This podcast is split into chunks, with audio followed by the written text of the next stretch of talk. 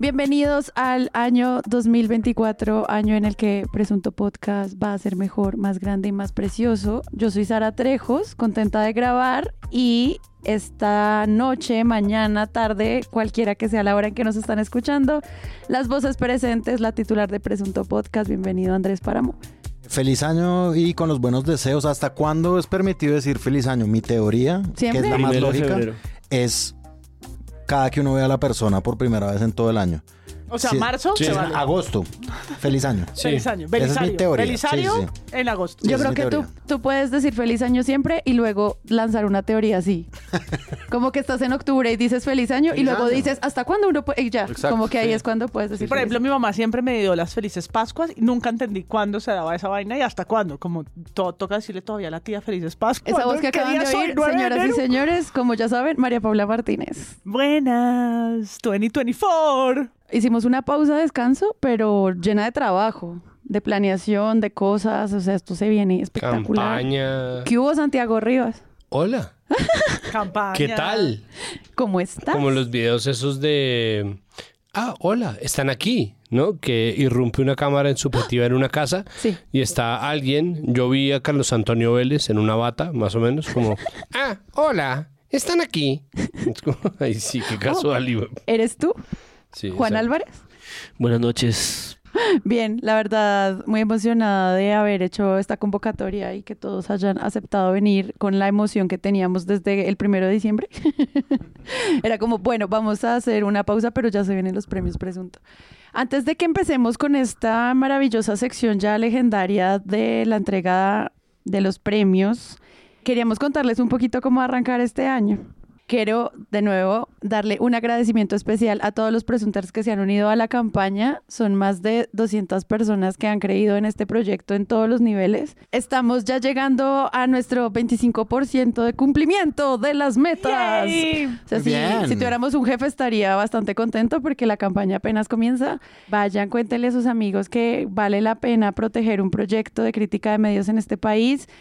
Y nosotros vamos a seguirles recordando que no solamente es un- una oportunidad para apoyar Presunto Podcast y este proyecto como tan rarito que existe en español, sino también todas las actividades y recompensas que trae ser un donante de Presunto que ya pues estamos empezando a vivir junto a todos nuestros donantes.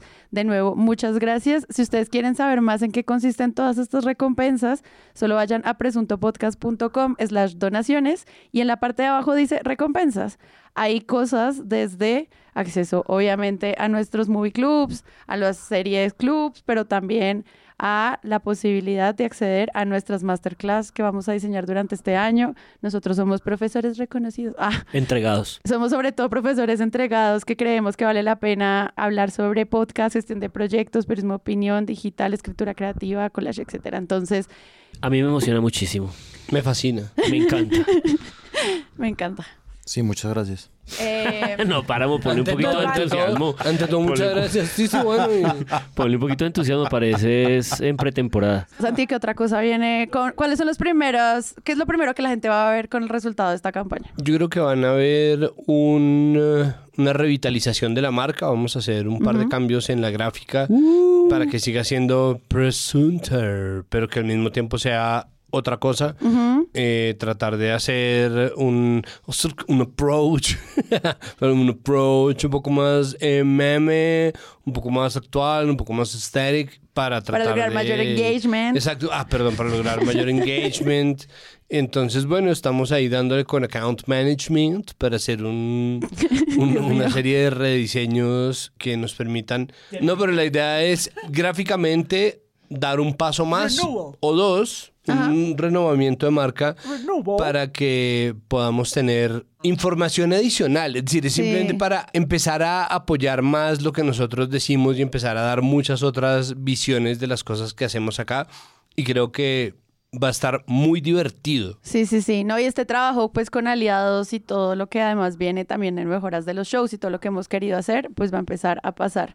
Justo hace poco alguien que me, me escribía de la campaña me preguntaba, pero, pero ¿qué es lo que ustedes tanto hacen? O sea, como, eso no es como que se sientan ustedes ahí, graban y ya. Y yo, espera un segundo. bebemos. Entonces le mostré todos nuestros documentos de investigación, todos los procesos de fact-checking, las horas de trabajo invertidas. Y me decía, yo jamás me habría imaginado que ustedes graban tanto, editan tanto, investigan tanto, fact-checkean tanto. ¿Y Esto es demasiado esto? trabajo. Parecen Lo hacemos mamando con gallo. Juan Álvarez a media caña. Imagínate, imagínate. Parecen mamando gallo. Eh, lo hacemos con mucho amor, con mucha tranquilidad y con mucho humor. Los queremos mucho de nuevo. Eh, este largo saludo es para contarles que arranca el 2024 y Presunto presenta un montón de proyectos.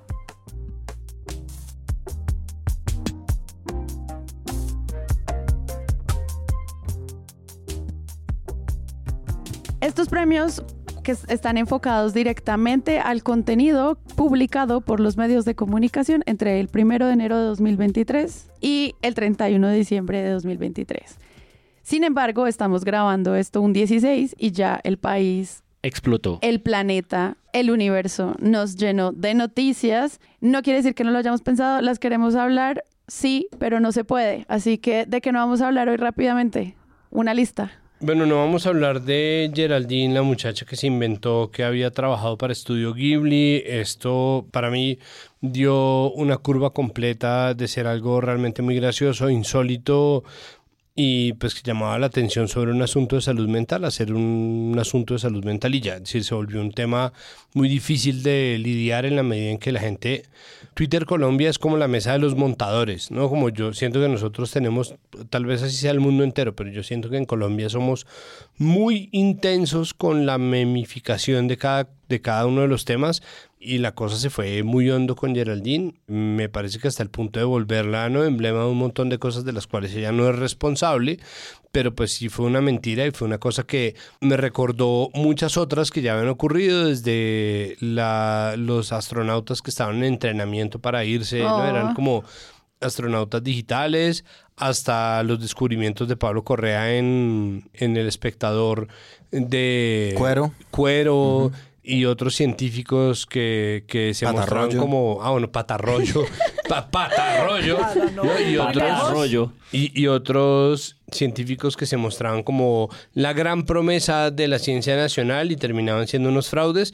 Entonces, bueno, te- trae muchos elementos distintos que decir, pero pues bueno, esa fue la última que a nosotros nos, nos pusieron, pero hay más.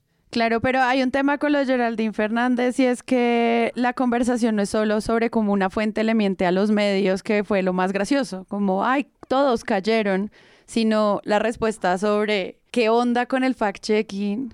¿Qué Cuando pasa? estás Exacto. publicando, obviamente nosotros lo mencionamos desde, un- desde dos variables. Una, la gran mediocridad de simplemente publicar una historia que suena muy ganadora y es, wow, maravillosa tener una colombiana ganando porque es como en la ola de las buenas noticias y al mismo tiempo la precariedad de la rapidez del clickbait y de que los reporteros no tengan tiempo para hacer esto y como no conocer como todas las caras de la mediocridad periodística que no solamente viene como de gente malvada que dice yo quiero mentirle a las personas en mi medio.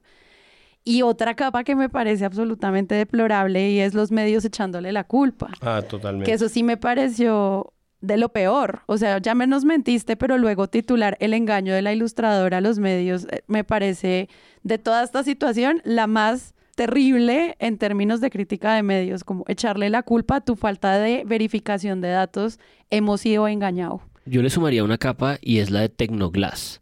Porque hay una cosa Claro. extraña de ella como empleada de esta empresa que se monta en la ola de promoción, nuestra empleada ganadora. Y en uno de los videos de promoción que hay de todo esto, yo no recuerdo cuál porque uno se intoxica con estos episodios, es muy evidente que casi parece un publi reportaje de Tecnoglass. Y no me pregunto qué hay detrás de eso solamente.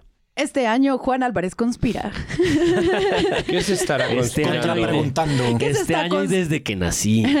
Hay un asunto adicional con esto de, de Geraldine y es, nosotros necesitamos más y mejor periodismo cultural. O sea, no puede ser que nadie sea Sí. capaz de preguntarse si lo que una persona está diciendo en materia, por ejemplo, de la dimensión de lo que decía Geraldine, de la cantidad de fotogramas que dijo haber dibujado, de la cantidad de plata que dijo haber recibido por parte de Ghibli Studios, tiene algún tipo de sentido, exacto, como esto que es, pero claro, como no existe de verdad un cuerpo de periodismo cultural que diga como, no, momento, esto suena rarísimo porque la animación es así. O sea, como no hay nadie a la mano. No hay nadie de primerazo al lado de uno en una sala de redacción que parezca saber de qué va un estudio de animación. Eh, hace que sea mucho más difícil chequear en las primeras instancias, que alguien diga, no, momento, eso me suena rarísimo.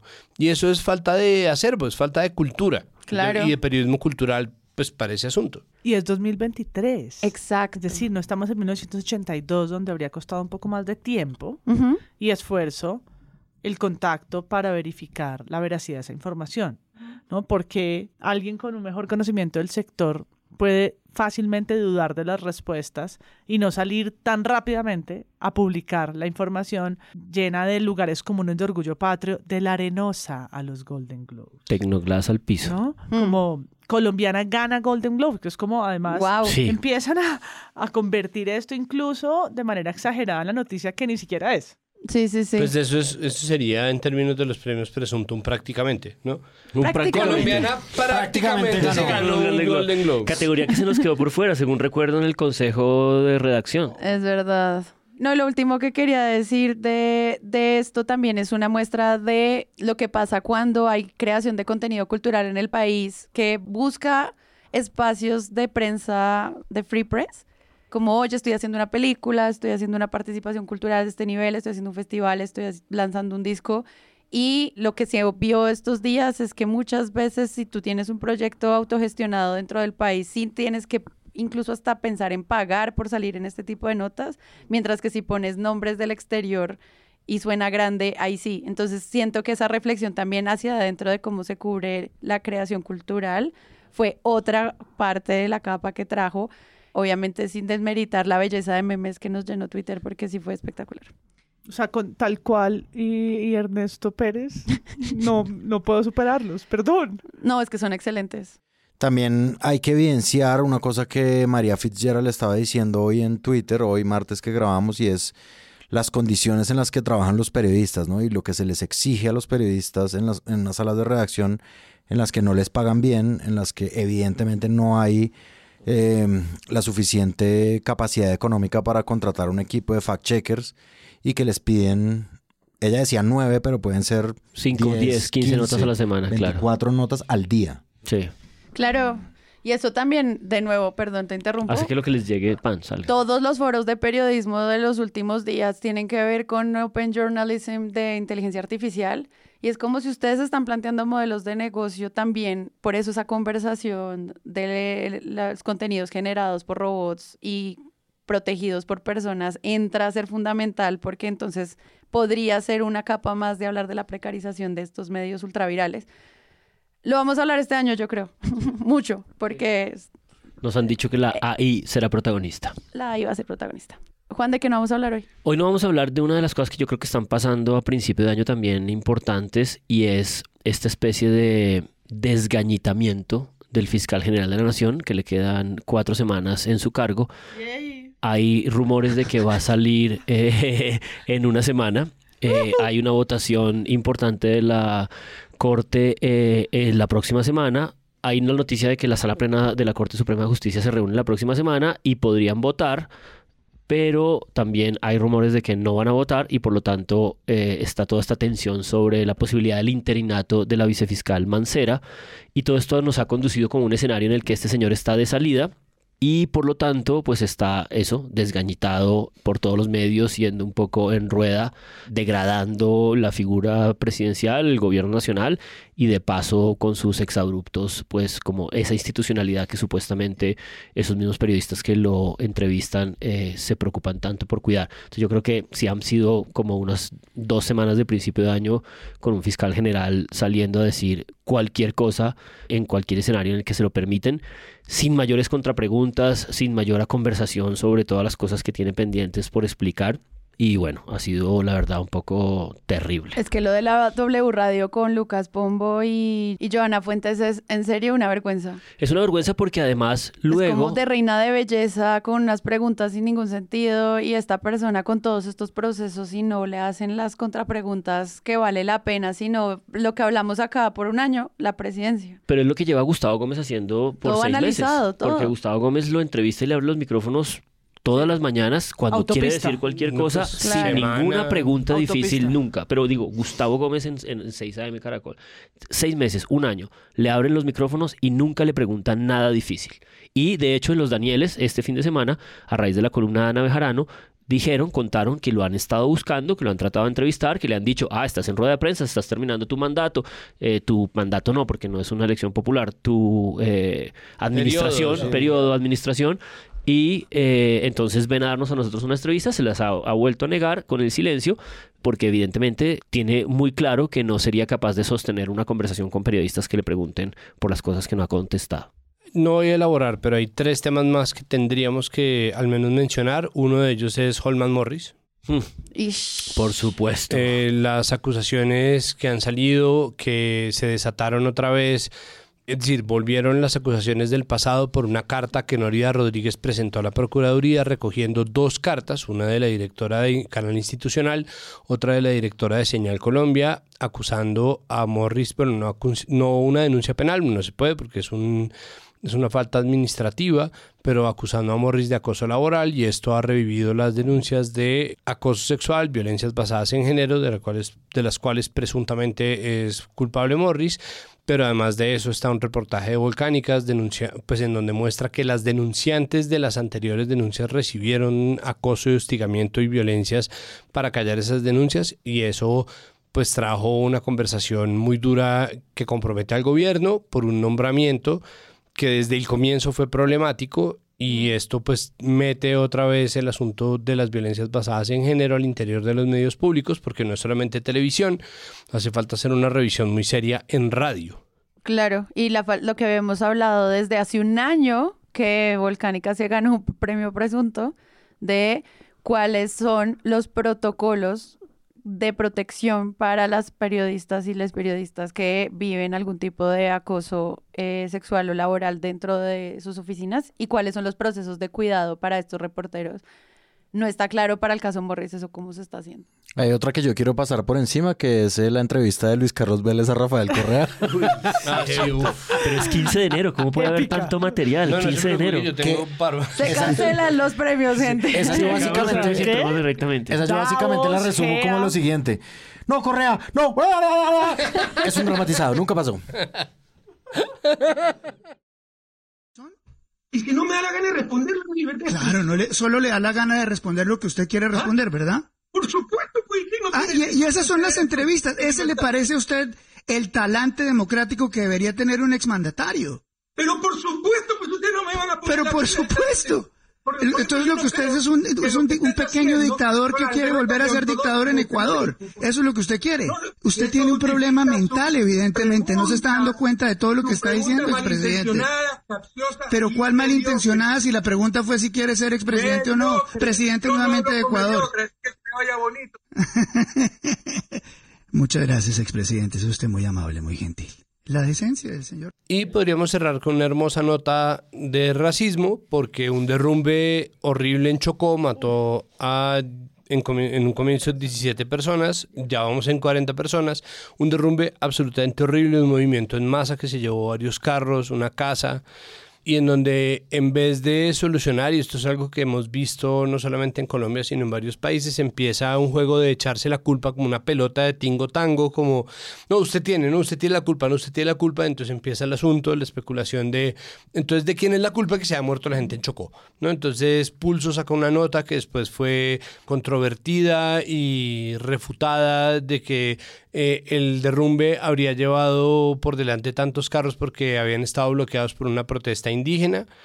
Entonces empieza, no, es que los indígenas, y entonces obviamente eso desata una ola de racismo gigantesca, pero entonces eh, existe eh, una serie de publicaciones de comparativos de quiénes votaron o cuánta gente votó por Petro versus Rodolfo en 2022, y entonces empieza esa serie de comparaciones y es quién tuvo la culpa, que es un poco lo mismo de los panamericanos. ¿Fue el gobierno Duque? También ¿Fue el gobierno Petro? Es una culpa conjunta, entonces este año que empezó durísimo, Los panamericanos. los panamericanos. Entonces ya, ya Se vamos... nos cuela una noticia detrás de otra. No, pues es que ya vamos en eso porque además, bueno, después de esto del derrumbe que de verdad es un horror, no se ha logrado nada, pero entonces finalmente mandan a la vicepresidenta Francia Márquez de una delegación del gobierno pero básicamente la gente le pasa por encima, bien lo notó el internacionalista Mauricio Jaramillo, porque pues puede ir allá, pero no, ellos quieren esa Petro y no quieren ver a Francia Márquez, y esto pues obviamente es muy diciente de lo que está pasando exactamente en Chocó, en donde a la gente le importa un culo lo que pasa en Chocó, le interesa es ver qué pueden hacer de ahí para hablar sobre el gobierno, bien o mal, porque el gobierno obviamente la puede estar cagando y puede estarse demorando, eh, puede haber soslayado, puede haber omitido señales de alerta que pudieron haber dado con este derrumbe, pero es importante que se tenga en cuenta hasta qué punto de verdad el tema es lo urgente y no el panorama político que plantea, porque es que de verdad hay gente que se murió en un derrumbe. Gran año. 30 minutos. Y no vamos ni 16 días de este hijo de puta año. Señores y señoras, con ustedes la primera parte de los premios Presunto.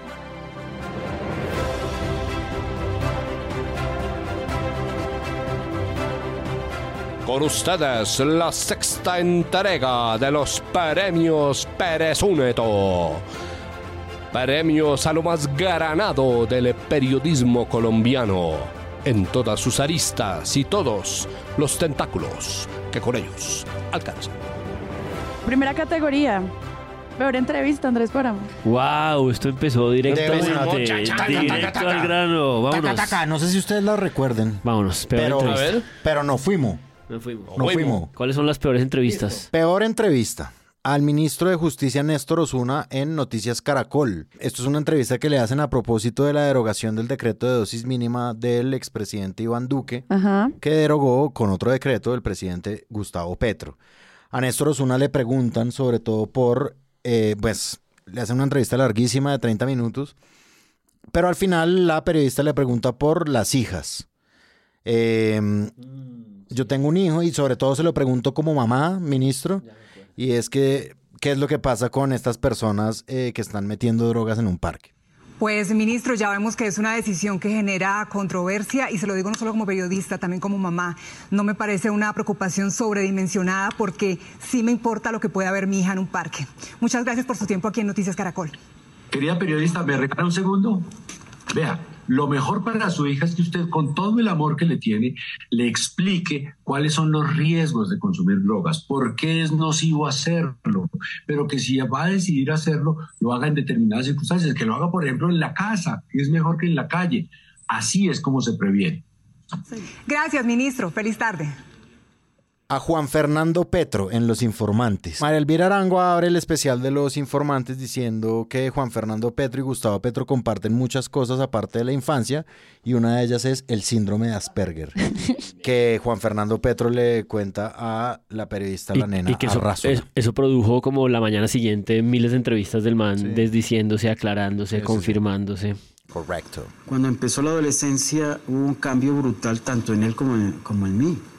Mi papá nos llevó al psicólogo y el psicólogo dijo que teníamos el síndrome ese de autismo, el Asperger.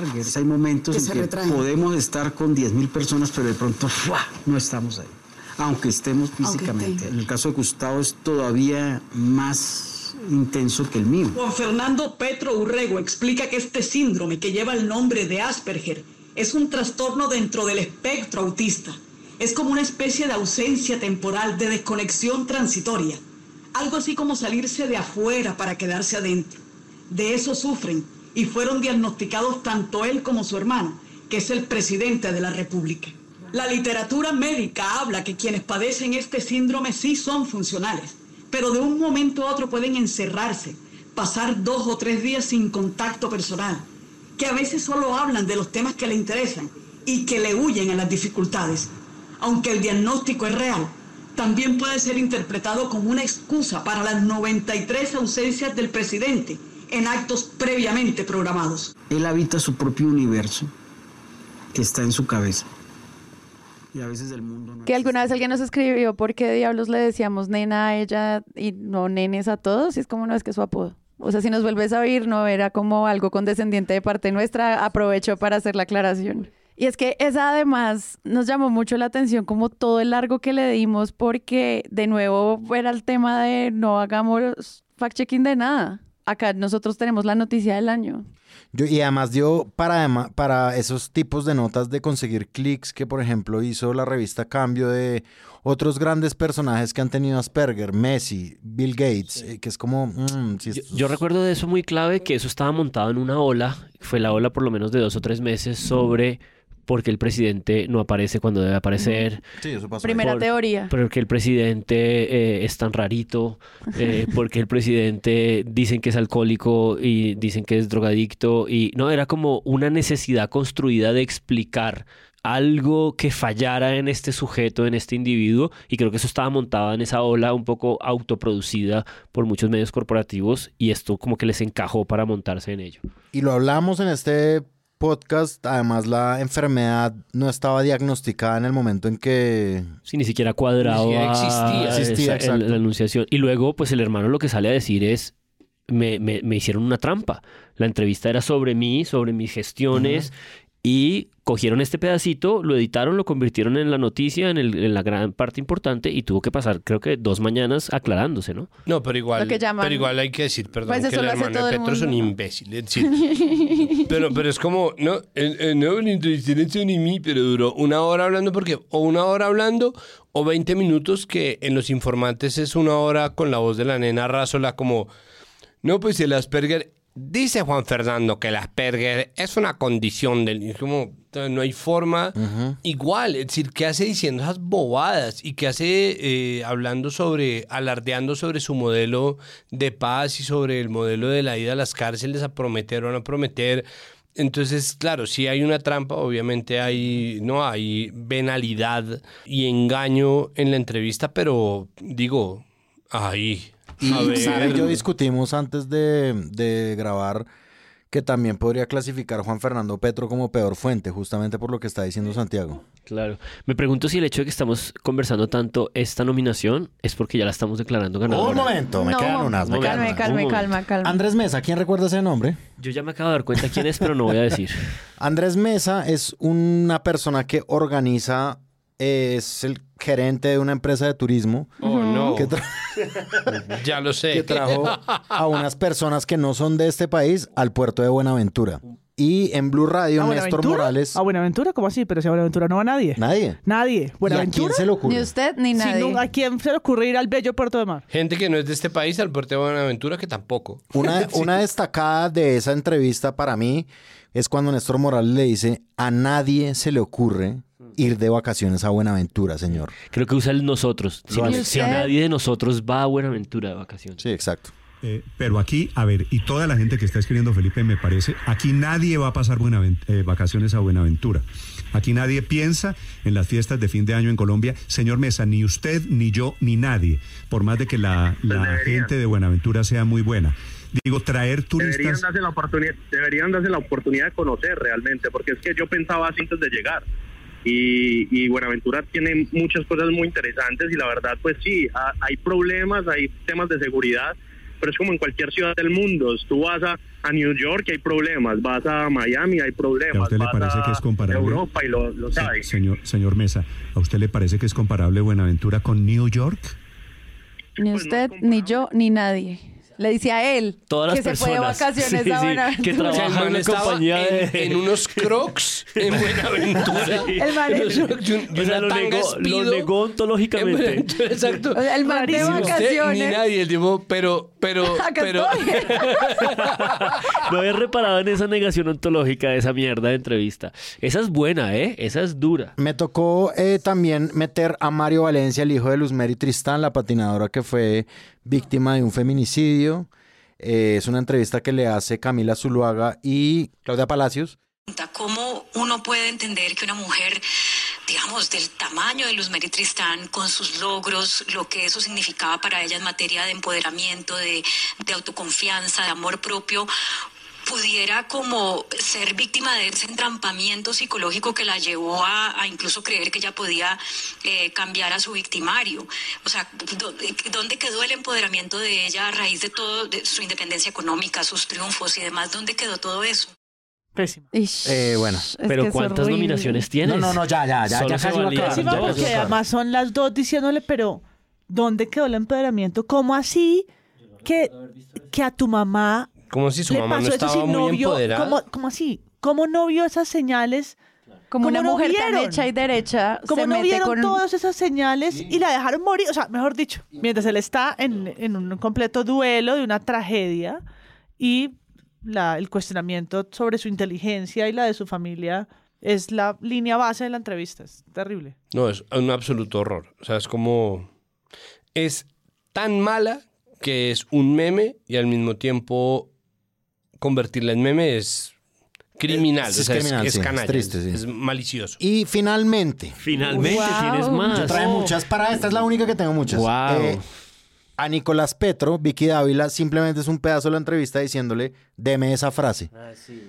Yo no me voy a inmolar con mi, por mi papá, démela, démela, démela, démela, démela, como para titular la entrevista. Esos son mis nominados O a sea, peor entrevista. O sea, ¿no cinco- pusiste cinco- a James Rodríguez ha- haciendo el tiriquití? no entiendo nada. No Me pusiste parece fue demasiado. a No Henry Sanabria. Ah, Sanabria, claro. Ah, no, si no tengo Sanabria, Sanabria, perdón, la última.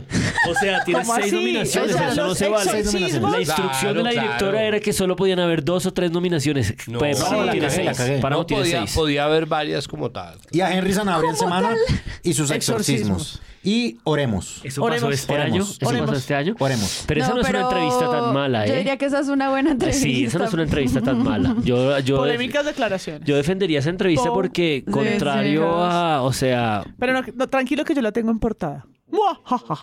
Porque hay un Cristo lacerado en la portada. Sí, esto es con como su Succession perfil. con un montón de nominaciones. Sí. Y el ganador es... Bueno, yo no sé. Yo, yo me iría por Claudia Palacios y Camila Zuluaga porque ese acercamiento a los feminicidios donde la víctima sigue siendo la culpable me parece de las más graves. O sea, hay ot- las otras que mencionaste tienen como un componente de racismo, de desinformación, de creación de agenda política dura contra el presidente, etcétera. Pero es que lo que ellas hicieron, en serio, es tan irresponsable que yo la nominaría ganadora. me, me convences. Voto contigo. Voto Bien. contigo. Dos votos. Van dos. ¿Qué hubo, pues?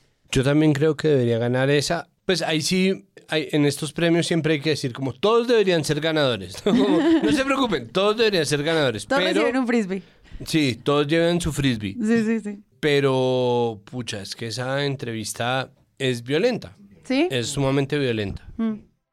Sí, el factor violencia es- a mí también me hizo decidirme. Felicitaciones, Camila Zuluaga y Ganadores. Claudia Palacios, nuestros primeros ganadores. Felicidades. No lo vuelvan a hacer. Felicitaciones.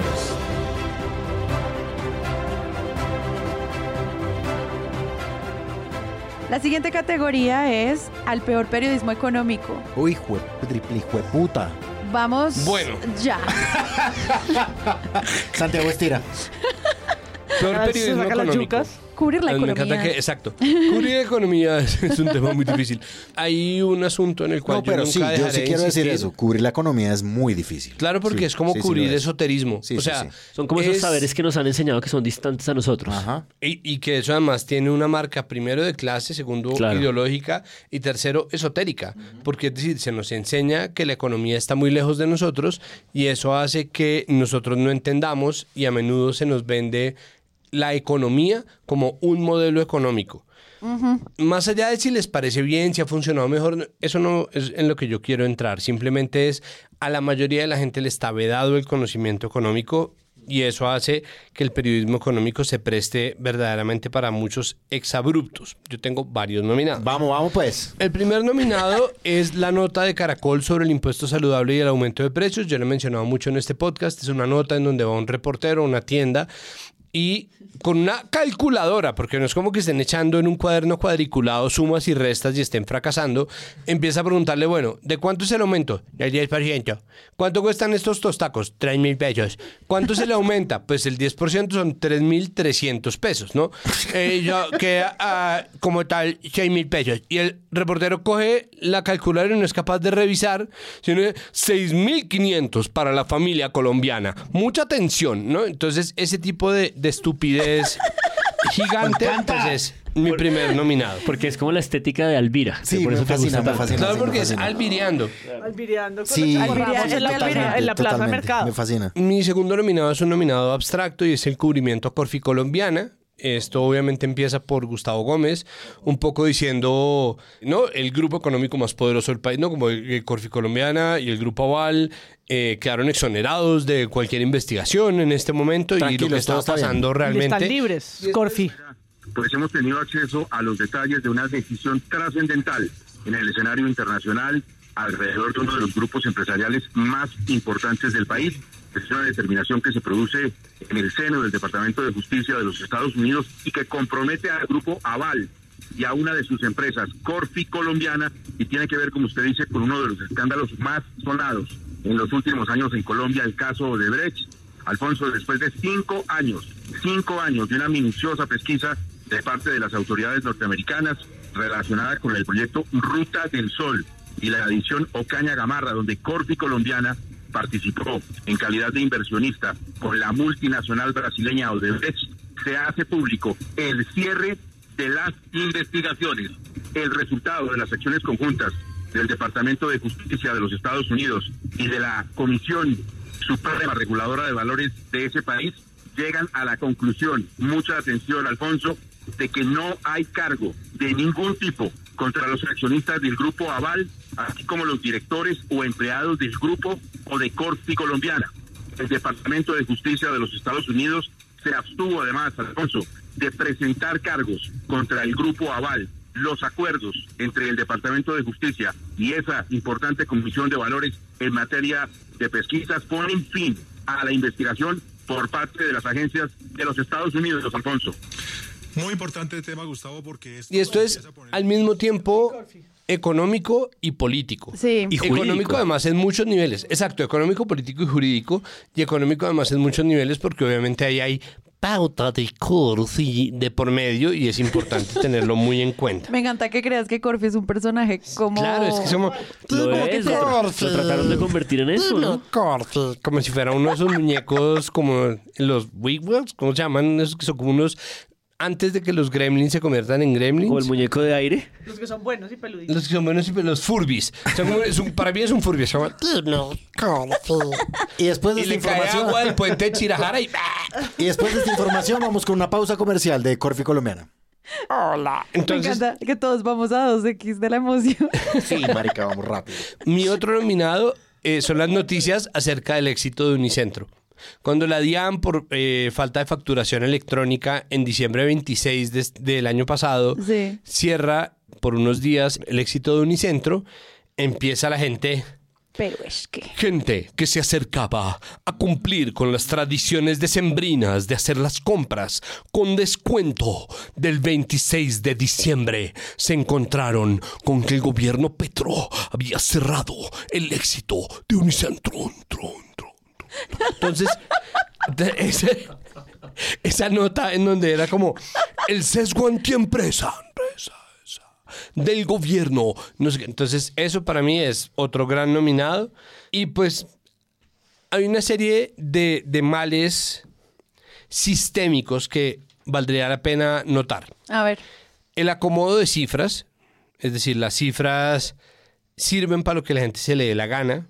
Lo hemos dicho. La falta de contexto, el cherry picking, es decir, coger un espacio, un dato específico de la economía. el que me El gusta. que me datico. gusta o el que me sirve para montar una narrativa y utilizarlo hasta el final, cosa que hacen tanto en ataque como en defensa. Ajá. Porque hemos visto, ahora que RTBC Noticias sale en defensa del gobierno, pues que se utilizan muchísimo las cifras positivas para, para volverlas noticia y en otras casas editoriales se utilizan las cifras negativas para volver las noticias, lo cual hace que haya desinformación inmediata porque, y esto es importante porque es verdad, el gobierno saca pecho por la economía, es decir, las cifras de desempleo están a la Sí, baja, claro, la inversión claro. internacional está El a la dólar. alza, el dólar está en un precio estable que está muy a la baja, 3.900, más bajo de lo que lo dejó el gobierno Duque, pero hay otros sectores que están, que están realmente retrocediendo, que retrocedieron, hay un problema de ejecución de presupuesto gubernamental. Eh, otro asunto que es importante es la de tomar el lado de las empresas, es decir, tomar a priori y automáticamente el lado de la empresa privada. Y lo otro es lo que les decía yo al comienzo, dar por hecho que la economía es el modelo económico y confundir al gobierno con el Banco de la República. ¿Por qué? Porque es que la otra, el otro cubrimiento, que tiene muchos ejemplos que yo nominaría acá es cuando salieron las cifras del DANE que mostraron que la economía decreció un 0,3%, cifra que mucha gente convirtió en un 3%, lo cual sería una puta catástrofe. Sí. 0,3% que ya es bastante malo. Hubo muchos sectores que igual estaban creciendo, pero que en comparación con otros que no se movieron como industria y construcción, eh, no lograron frenar ni equilibrar lo que fue un retroceso de la economía. Pero mucha gente dio esto como una catástrofe absoluta sin ponerse a pensar, primero, lo que eso puede generar en términos de movimientos económicos, segundo, lo que eso representa en realidad como noticia, y tercero, el mensaje que se le está mandando a la gente en realidad, y obviamente cuarto, montando una narrativa que es verdaderamente, o sea, que es sesgada a niveles que son ya ridículos, o sea, como desafían por completo ese velo de hipocresía con el cual eh, se mantenía el decoro mediático. Y mi ejemplo principal es la FM dos entrevistas. Una entrevista a Bruce McMaster, según se- recién salen estas cifras, y otra al exministro de Hacienda Mauricio Bruce Cárdenas. Él es eh, Andy. Sí, el presidente de la ANDI y ahora es el presidente del gremio de gremios. Ajá. Y Mauricio Cárdenas, exministro de Hacienda, en donde todas las preguntas vienen precedidas por un editorial de Luis Carlos Vélez. Como, pero entonces, ministro, el país va mal. El país va mal, todos dijimos, no porque aquí él no lo iba a atacar, porque además es como ministro. ¿Cómo lo extraño? Muchas gracias, Luis Carlos. Sí, hable, hable, ministro. Hable, hable. ministro, dígame por qué todo está mal. No, pues nosotros lo esperábamos, los titulares son como, hay un problema y no, entonces... Chachejo. Y hoy le tengo que decir, ¿cómo lo extraño, ministro? ah? Muchas gracias, muchas gracias. No, no hay pregunta difícil. De hecho, esa es la función de todo gobierno, responder y estar la cara y dar explicaciones y anticiparse la jugada, ¿no? O sea, eso es importantísimo para una democracia. Pero lo digo porque lo extrañamos los colombianos, ministro. Mire esto, esto es grave, ¿no? No, es gravísimo, ¿no?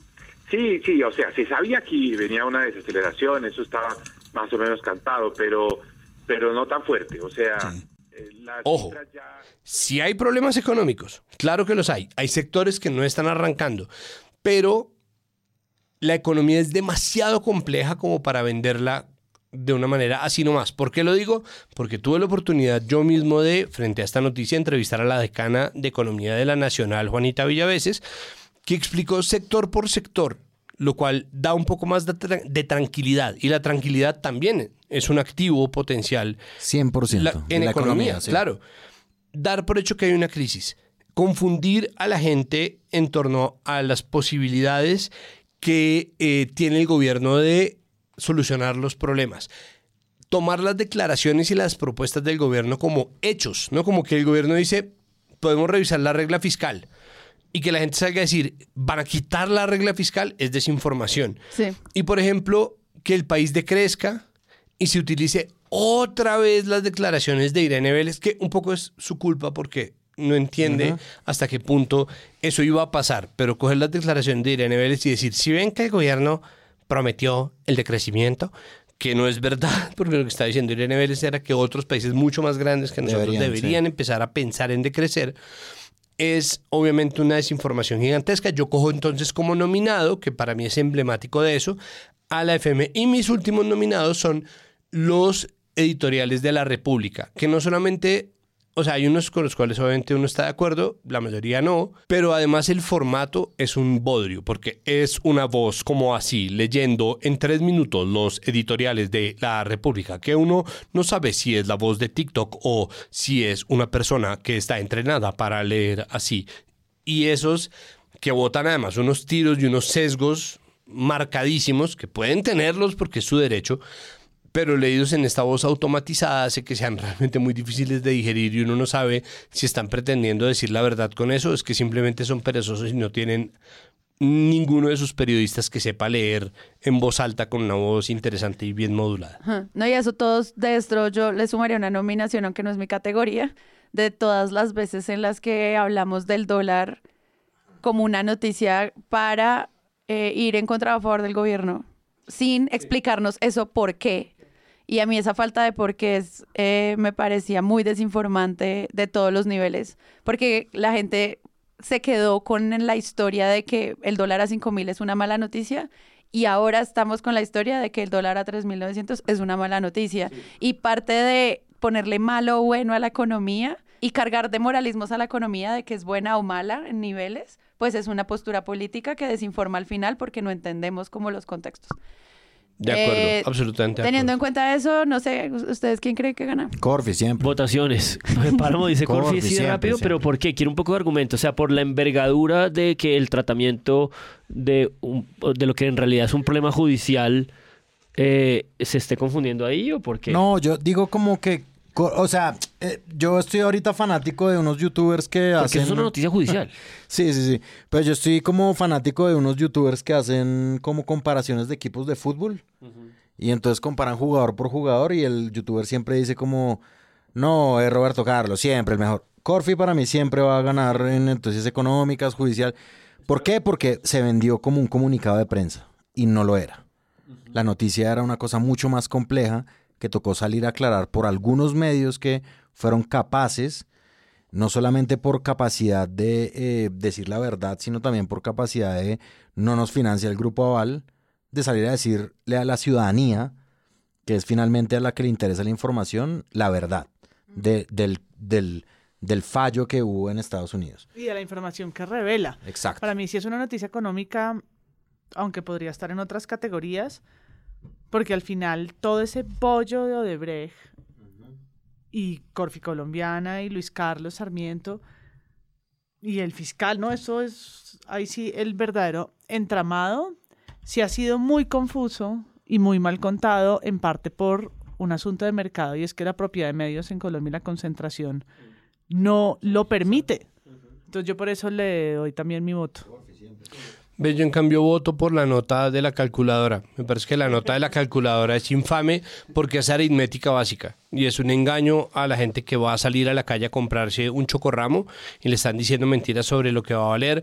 No se sabe si porque este tendero con mala fe les va a cobrar mucho más caro de lo que debería o si es que de verdad no sabe sumar y el reportero entonces tampoco porque pues porque estudió comunicación perdón pero es así Eh, no- Somos. o, o si es o si es un asunto eh, o sea no se sabe exactamente dónde está la mala fe pero definitivamente hay mala fe y alguien está cogiendo el trámite más sencillo que es coger una calculadora con símbolos de lo que representa eh, la economía doméstica del menudeo y del, del al por menor para venderle a la gente la idea de que las cosas están catastróficamente mal en nombre de un impuesto que es más una medida de salud pública que tampoco se está explicando. Entonces yo utilizaría eso porque me parece que es tan evidente la intención desinformativa y teniendo en cuenta que Corfi Colombiana, que tiene un asunto económico muy serio porque además es uno de los contratistas de infraestructura más grandes de este país,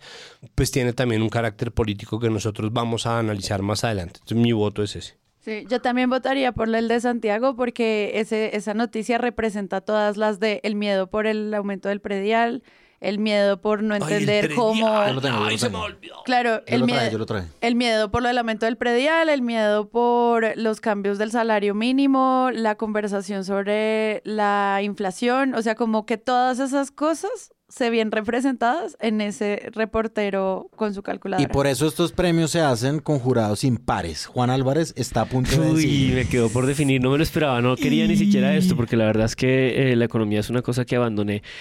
Yo entiendo el argumento de Corfi Colombiana, porque ciertamente hay una envergadura eh, noticiosa gigante. Eh, creo que de hecho, eh, dependiendo de cómo se comprenda esa noticia y las consecuencias que tiene, pues hay unas implicaciones gigantes para la propia economía del país. Es decir, si Corfi Colombiana llega porque se le prueba en Colombia lo que no han querido que pueda ocurrir y todos los estamentos de las élites lo han protegido, que cometió actos de corrupción, no puede volver a contratar con el Estado. Y eso sería gravísimo porque efectivamente esta gente ha producido su riqueza un poco de la mano del Estado, como se produjo la corrupción del PRI en México entre los 70 y los 80. Pero al mismo tiempo, me parece que esta minucia de esta noticia de la calculadora es como crucial para esta, para no le gusta para dónde va mi argumento, me parece crucial para, para este pacto mínimo de información este pacto mínimo de qué significa una noticia económica y que la gente sí está muy angustiada en su vida cotidiana, en su, en su vida diaria, de poder recibir información eh, significativa y como precisa de esas cosas menores y de esas cosas que, que- porque la economía siempre ha estado un poco asociada con esta idea del, del día a día de la gente, del bolsillo de la gente, de lo que le importa a la gente, ¿no? De estas cosas que son como el impacto preciso en la gente, ¿no? Y por eso siempre como que cuando la economía se impone en, en las campañas políticas es como la economía es lo que importa, ¿no? Como idiota es la economía. Entonces yo votaría por la calculadora. Felicitaciones.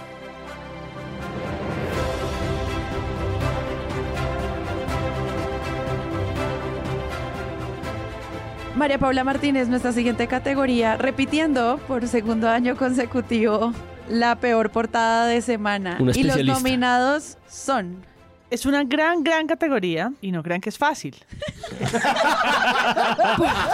María Paula lleva... Porque aunque uno diría papitas, pues son 52 semanas en el año y muchas podrían María estar Paula, aquí. llegó como si la acabaran de Todas las rescatar de la quieres selva. María Paula lleva un mes. Dañamos tu viaje a México. Son 52 portadas, no, Sí. no es fácil. Y uno como, uy, qué mal. Uy, y la Uy, siguiente, uy, uy, Así, así, así Hay es. que contar. Uy, En el servidor de Discord la gente dice, cuando creían que no podían superarse más. Tenga. no, increíble. Es que sí es difícil. Es difícil, pero traje cuatro.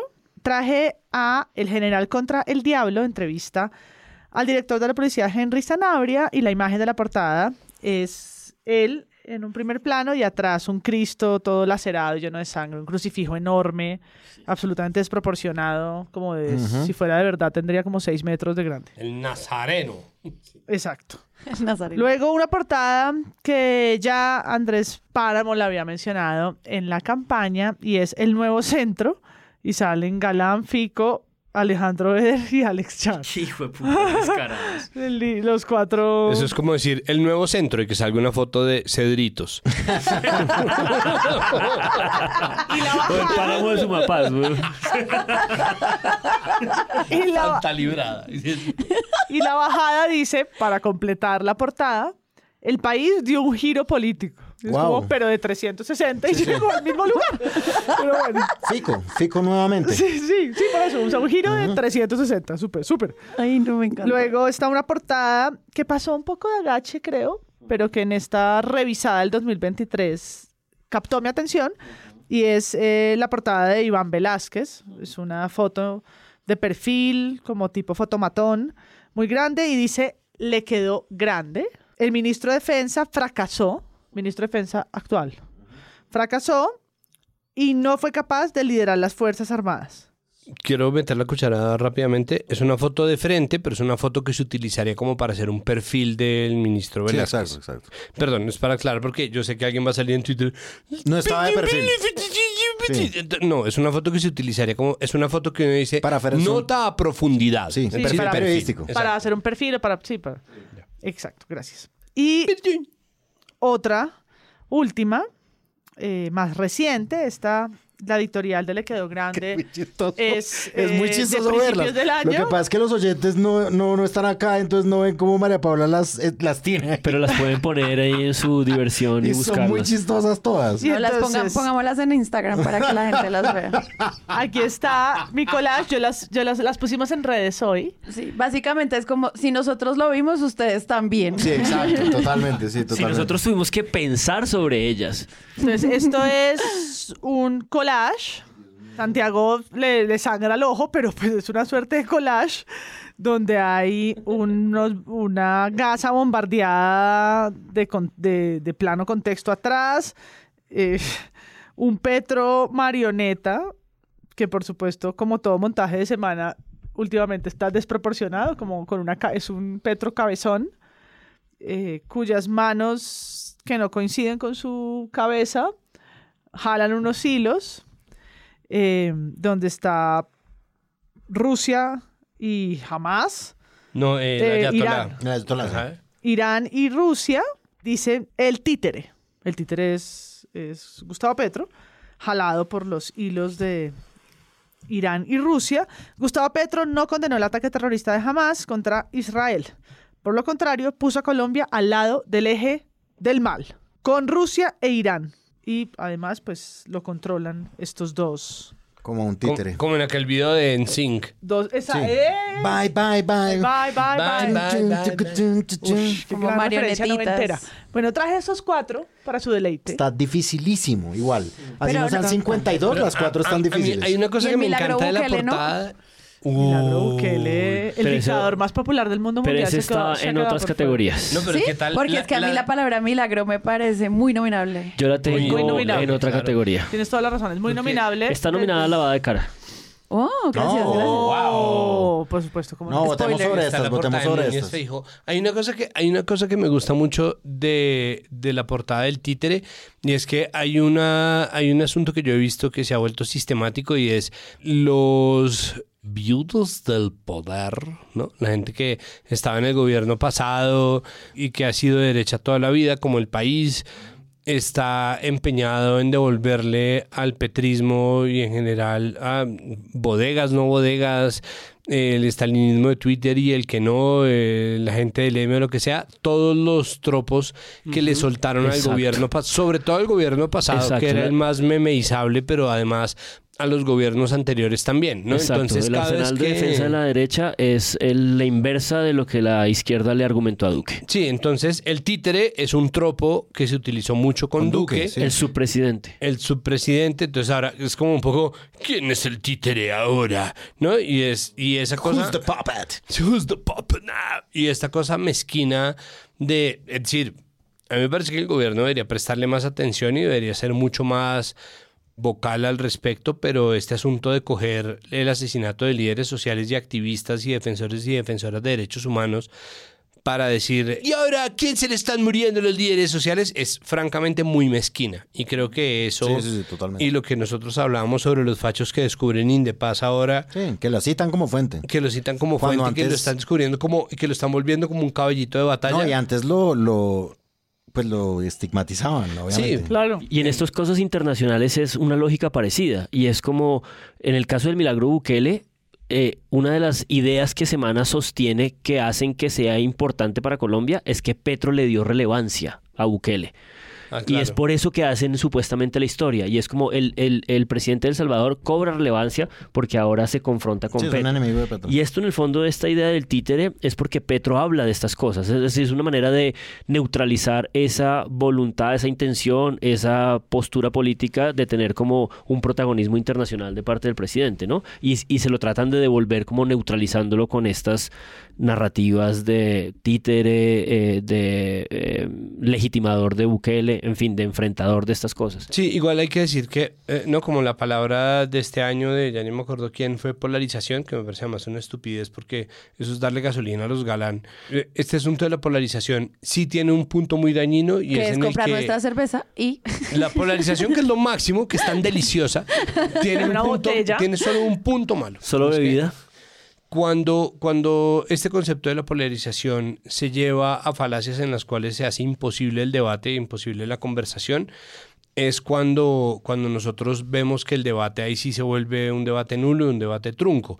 Y ahí esta cosa de ver que para la derecha Petro es al mismo tiempo un incompetente y la persona más poderosa del mundo, ¿no? Como, porque todo lo internacional tiene que ver con él. Claro, que es al mismo tiempo el inepto que tiene la economía colombiana sumida en la crisis absoluta, pero al mismo tiempo es la mente maestra que urde la corrupción de la Argentina y la corrupción de Venezuela y el caos político peruano y el caos político boliviano. Y se queda en Guatemala para no trabajar. Y el acento chileno y que se queda en- como esta cosa en donde Petro es al mismo tiempo un inepto y la mente malévola más... ¿no? Y Lex Luthor al mismo tiempo es, es un mojón, es una babosa, y Lex Luthor al mismo tiempo... Y bizarro al mismo tiempo. Y El- bizarro el- al mismo tiempo. Entonces, esta cosa es lo que hace que sea muy difícil penetrar la conversación. Dicho esto, obviamente desde el otro lado también se ha hecho, ¿no? Porque Duque, para todo el mundo, era de verdad una persona con serias deficiencias cognitivas y al mismo tiempo la mente maestra que urdió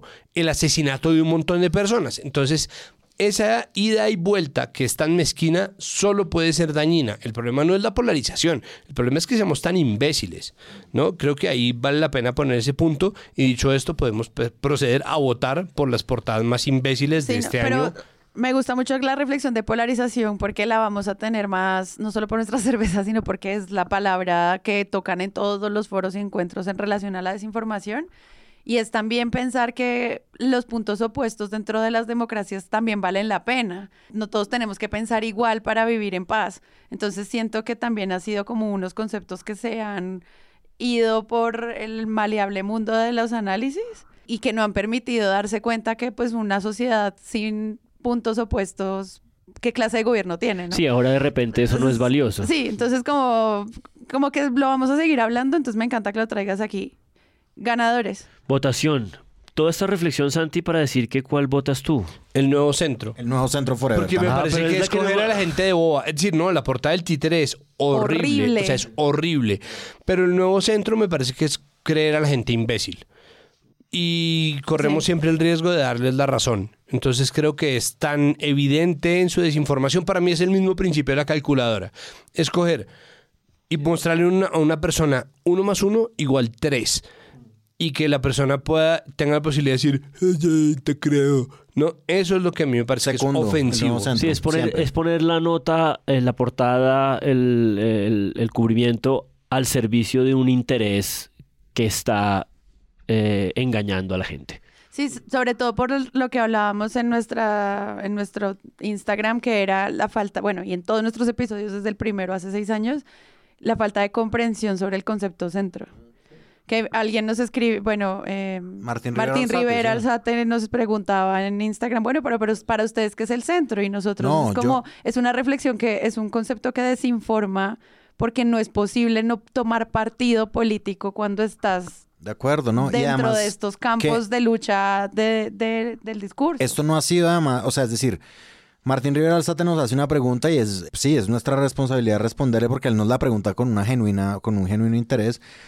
Para mí eso no ha sido definido todavía realmente como una cosa categórica y definitiva, sino que me parece a mí, yo de verdad estoy convencido de esto y es que algunos pensadores colombianos, por ejemplo Mauricio García Villegas en una columna, han tratado de definir lo que es el centro político y a mí me parece que siempre un poquito a conveniencia cogen, es lo mejor que puede haber en el pensamiento. O sea, Cogemos solo, un poquito solo de liberalismo. Solo lo cogimos un- define quienes están ahí. Sí, exacto. Lo ahí. definen y lo definen como algo superior, que eso es una cosa que es muy extraña. Como, Sí, de- como con una carga moral Sí, mayor. Entonces, pues no sabemos qué es. Yo por lo menos no sé qué es. Pues Sí. es- para mí el centro no existe, Martín. No, es decir, para mí el centro no existe porque sí existe obviamente un pensamiento dual y existe la dualidad ideológica como me gusta Y la plural, regulación del Estado en ciertas cosas y en ciertas cosas no, o me gusta el uso de la autoridad legítimo por parte del Estado.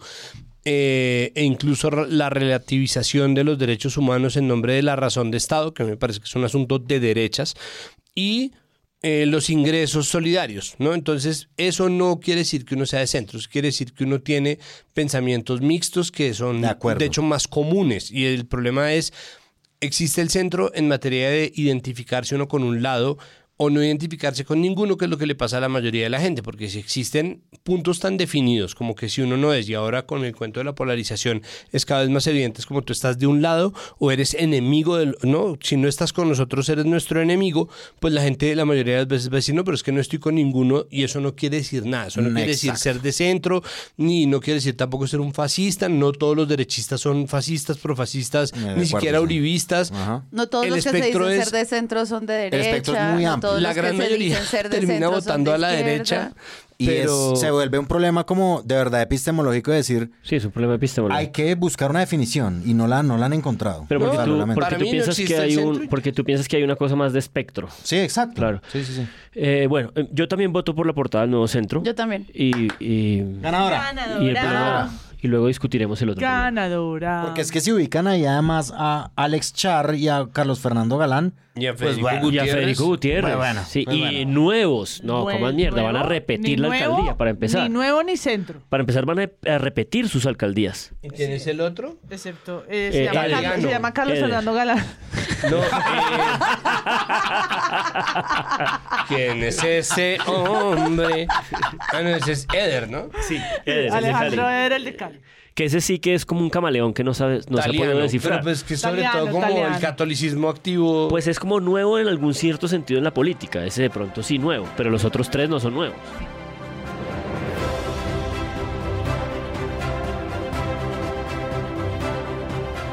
Continúan los premios Presunto con la siguiente categoría que es. La siguiente categoría es Noto, detecto un poquito de periodismo en tu racismo. Ay, ay, ay. Para premiar lo peor del enfoque étnico. Ay, ay, ay. Y el primer nominado es... Esta va a estar dificilísimo. Está bravo, pero- está bravo eso.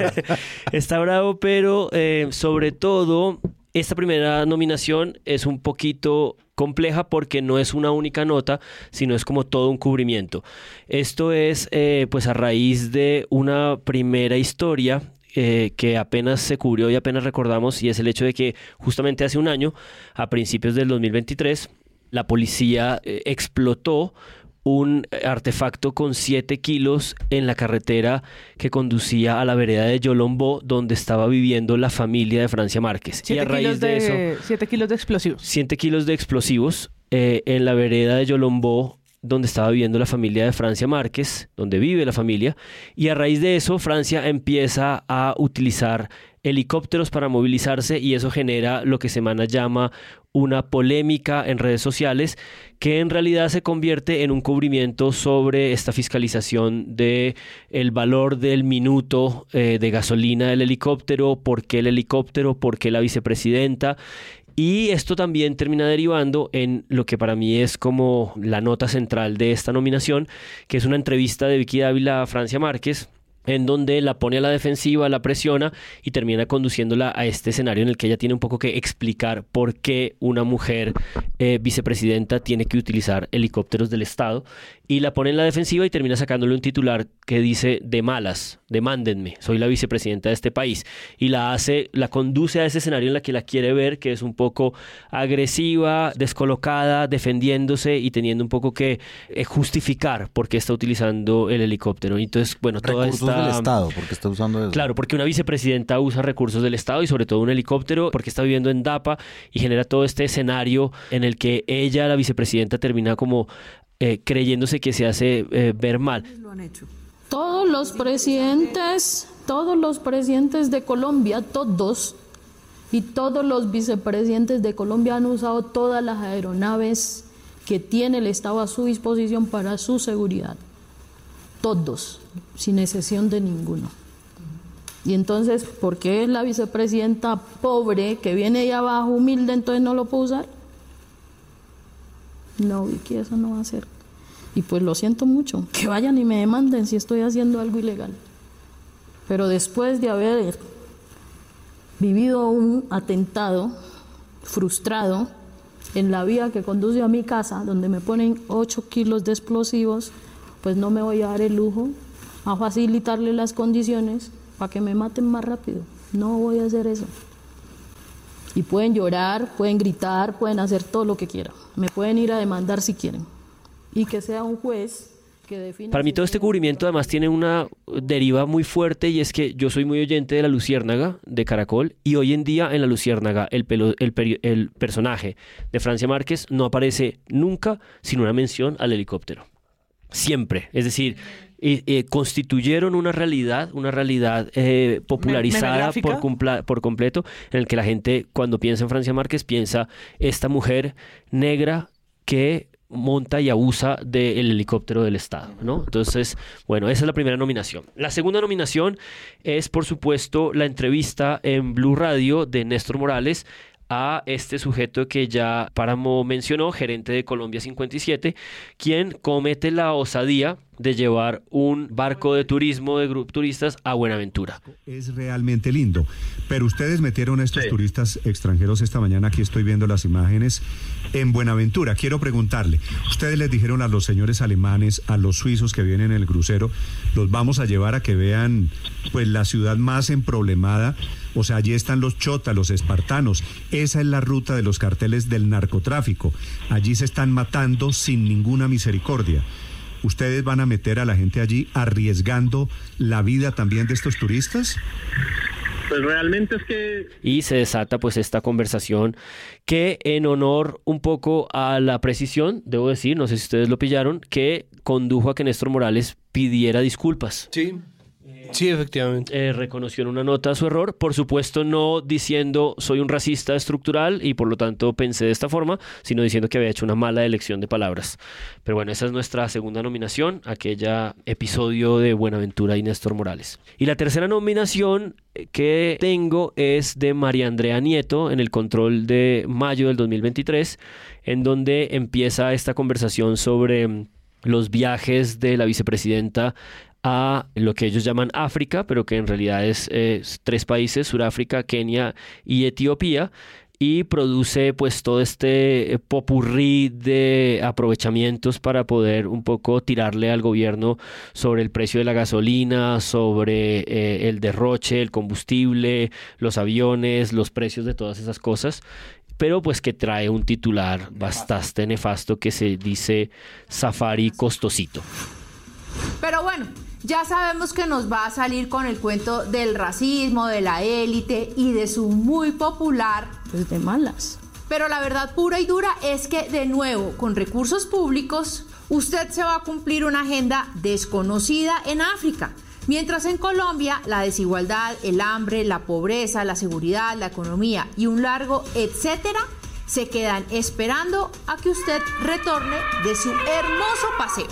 En fin, eh, en la nota la llama emperatriz, por supuesto se burla del vivir sabroso y degrada pues todas estas, digamos, elementos y categorías que han ido como identificando eh, la lucha y la eh, enunciación política de una figura como Francia Márquez.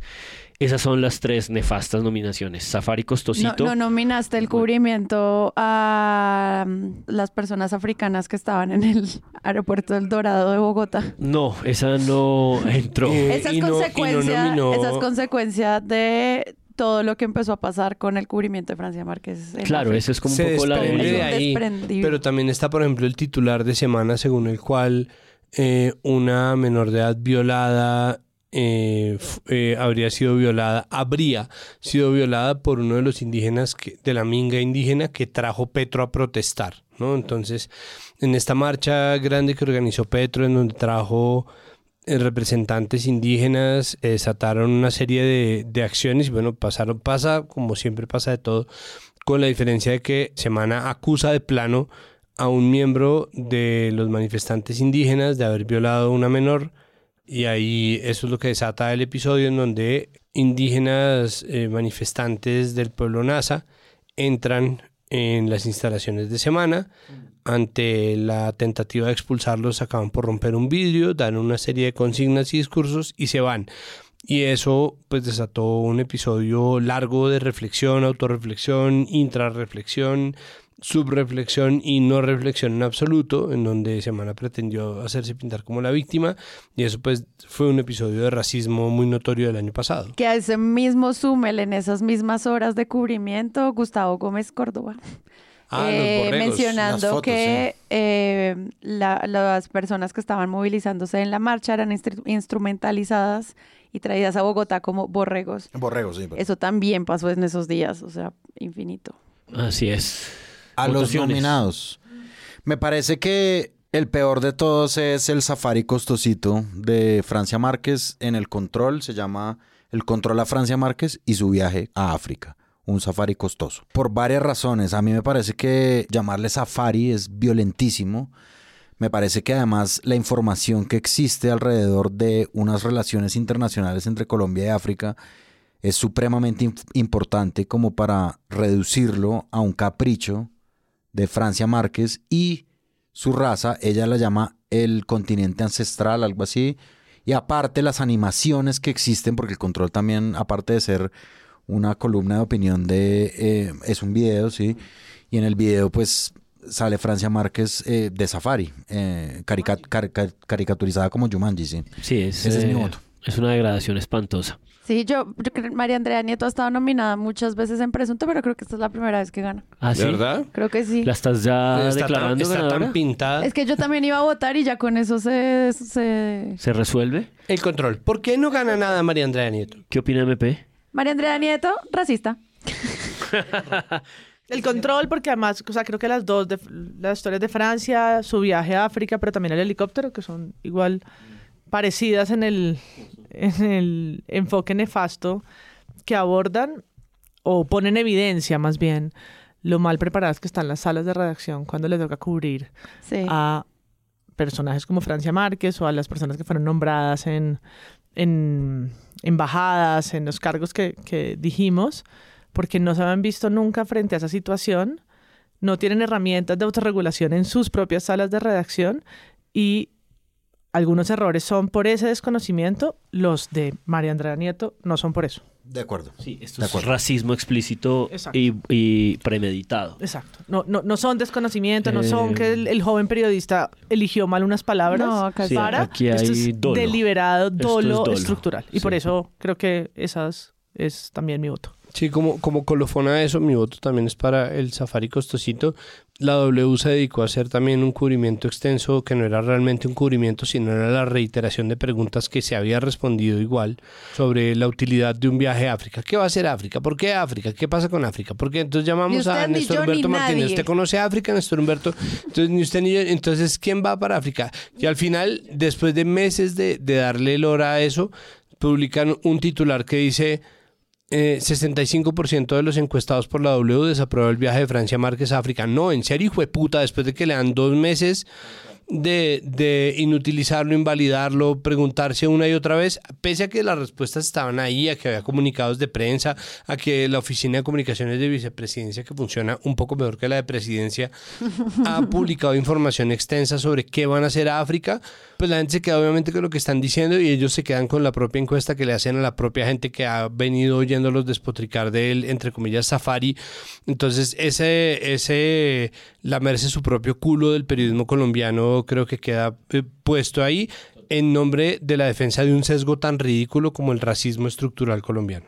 Y, y una, una cereza chiquita es que esa noticia la vio porque fue por los tiempos en los Ah, que cierto, vino tú lo contaste. Chimamanda Adichie y fue una vergüenza, vergüenza, perdón, escucharla criticar esa noticia que tuvo que leer cuando venía en el vuelo a Bogotá, siendo la invitada especial de la Feria del Libro de Bogotá y entender que a la vicepresidenta, primera mujer negra en Colombia, se referían como un safari cuando iba a ir al continente africano. Quisiera hacer un paréntesis de buen periodismo que pues enmarca en esta categoría y es que es el proyecto El Armadillo que es un medio digital de Antioquia. de Antioquia. Muchos periodistas que estuvieron en otros medios grandes y que ahora pues están trabajando acá y que además tienen una apuesta como de autorreflexión y revisión de por qué toman decisiones.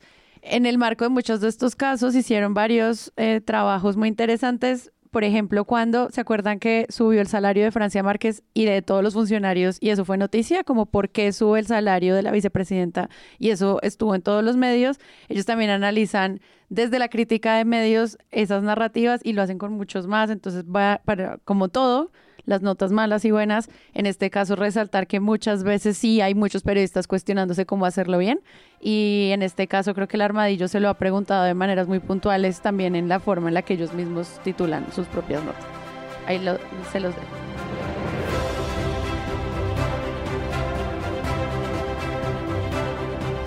Y para cerrar esta primera parte de los premios Presunto, y ya que estoy cerrando como en periodismo, entonces quisiera nominar a las investigaciones más interesantes que eh, yo noté este año. A ver ustedes qué les parecen mis nominados. Esto sí, pues gracias periodistas que sacaron tiempo, fondos, yo no sé cómo, para investigar esto.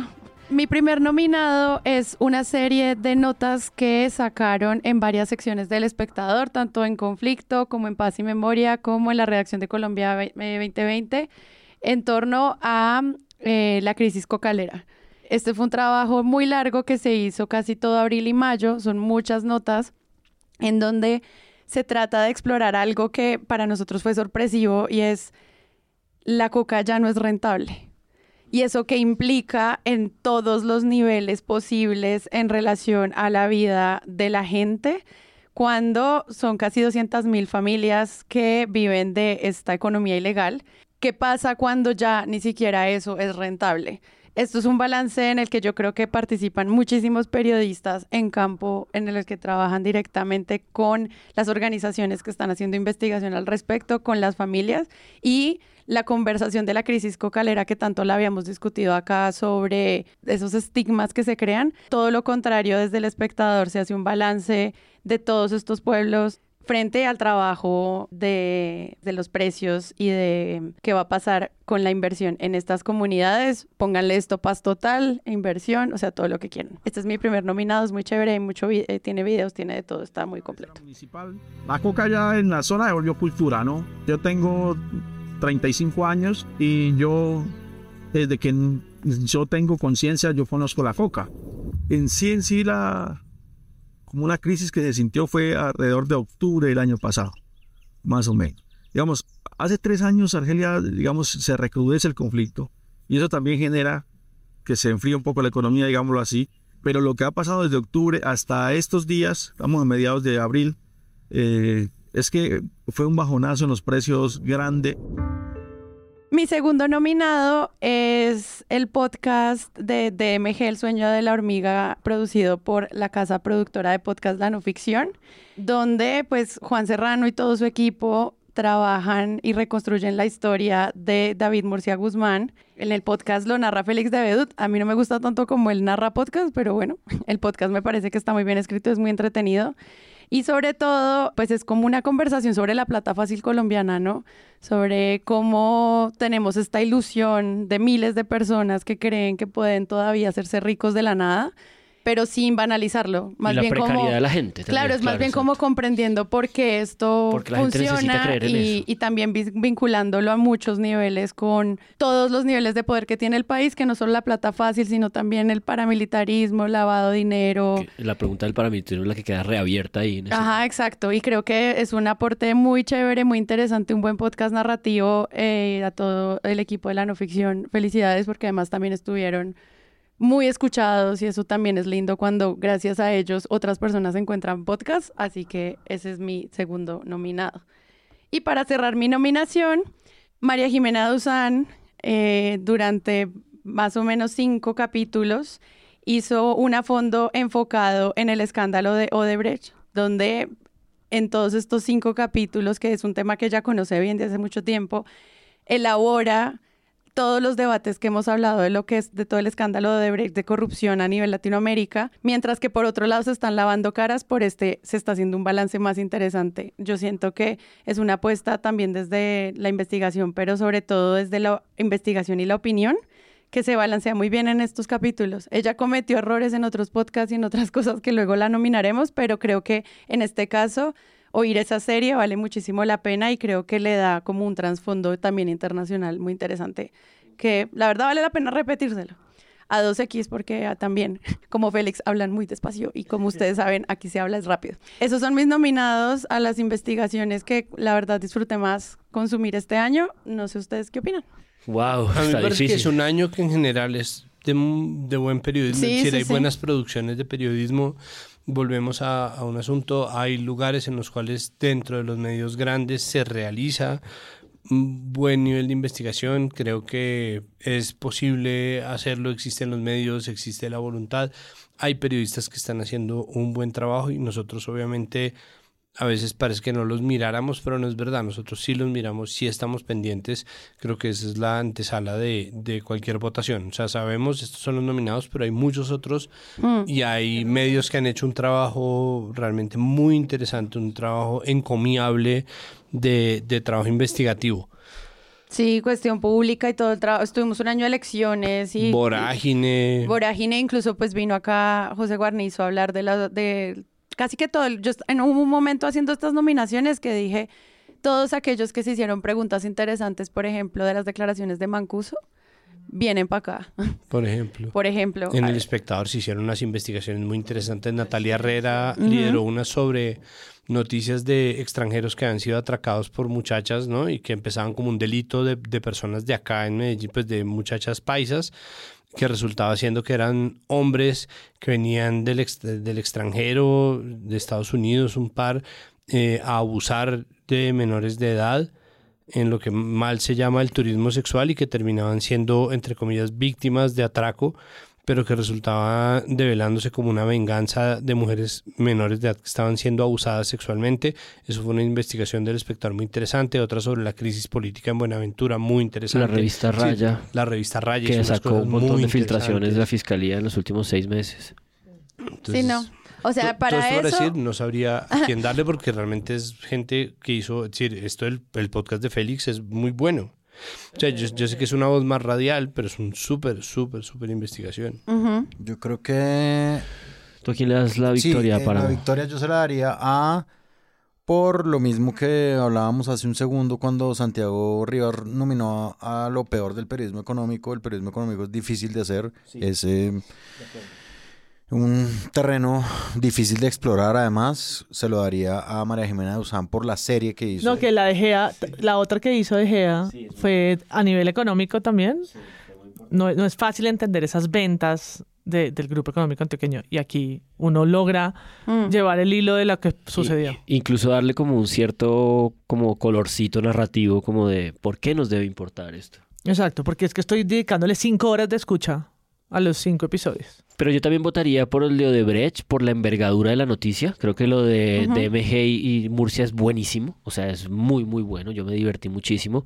Eh, creo que Félix de Bedú también lo que pasa es que fue uno de esos periodistas que protagonizó esas mesas que fueron in- eh, incisivas y le preguntaron mucho y, y participaron como de esa coyuntura noticiosa de confrontación con el sujeto. Sí, él- él lo dice al tiene- inicio, lo dice Tiene mucho inicio. sentido que Félix de Bedú sea el narrador porque fue parte como involucrada. No, lo tiene completamente. Eh, pero lo de Odebrecht es muy difícil de entender, es muy intrincado, tiene unas implicaciones muy grandes. Eh, creo que eh, cuando estamos hablando de este acuerdo nacional, de la reunión con los cacaos, de esta tensión del gobierno con el Del- empresariado. Todo el cubrimiento de Oscar Iván Zuluaga. Claro, todo eso está en juego, es como la gran noticia que además viene de la fiscalía anterior y es una noticia en la que siempre nos llega como de maneras parciales, sesgadas, porque siempre procura haber mucho control noticioso y mediático eh, por parte de, de la prensa corporativa del país, porque estamos hablando del conglomerado más rico y más poderoso de este país y tratarlo y tocarlo de frente y de la manera como muy estructurada y muy elaborada como María Jimena lo hace, me parece eh, alucinante. Ella además es de las personas que reveló en su momento, en el 2018, en el 2019, muchísimos de los elementos que eh, estructuran esta historia, como por ejemplo el contrato de transacción. Néstor Humberto Martínez, antes de ser fiscal general de la Nación, hace un contrato para que estas dos grandes empresas no se muerdan y oculten lo que ocurrió y ella es quien lo revela, quién sabe eh, consiguiéndolo de qué forma. Eh, creo que es muy, muy importante ese especial. Sí, y sí, es muy importante. Yo voy a, repetir algo que dijo Juan Álvarez, pero no importa. O sea, voy a hacer Andrés Param explaining. Exacto. Eh, y es eso, los intereses económicos que hay detrás y lo que, lo que le impide a los medios también en cierta medida hablar de esto, se hace en ese especial de una manera eh, muy valiente, pues. Bueno, pues María Jimena, felicitaciones. Ha ganado. Felicitaciones. Y con esto, amigos, terminamos la primera parte de los premios Presunto. Eh, hagan una pausa, vayan, estiren, como nosotros. Porque viene otra ronda. Ensucien losa. Eh, ensucien losa porque ya vienen la segunda parte, como siempre que los tenemos acostumbrados Siguientes desde categorías. tiempos inmemoriales. Gracias a todos ustedes y ya viene la segunda parte.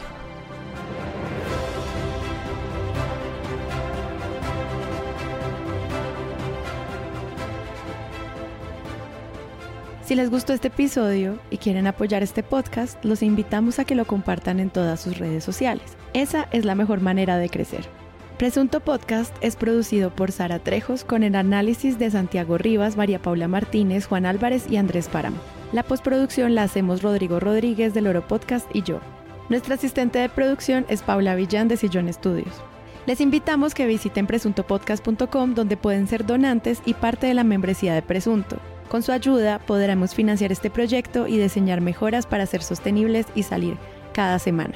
Al mismo tiempo, en la misma página pueden encontrar el ingreso a nuestra comunidad de Discord, que si no saben qué es, imaginen un super chat donde cada tema tiene su propio canal, desde una selección de memes y titulastres, pero también canales de crítica de medios sobre periodismo de género, internacional, ciencia, político, cultural y chequeos. También pueden escucharnos en nuestro canal de YouTube y en todas las plataformas de podcast. En algunas de esas plataformas nos pueden dejar calificaciones y comentarios. Eso siempre ayuda a que otras personas nos encuentren. Presunto Podcast es producido en Sillón Estudios, una red de podcast independiente donde pueden encontrar otros podcasts. Gracias a ustedes por escuchar. La próxima semana esperen un nuevo episodio.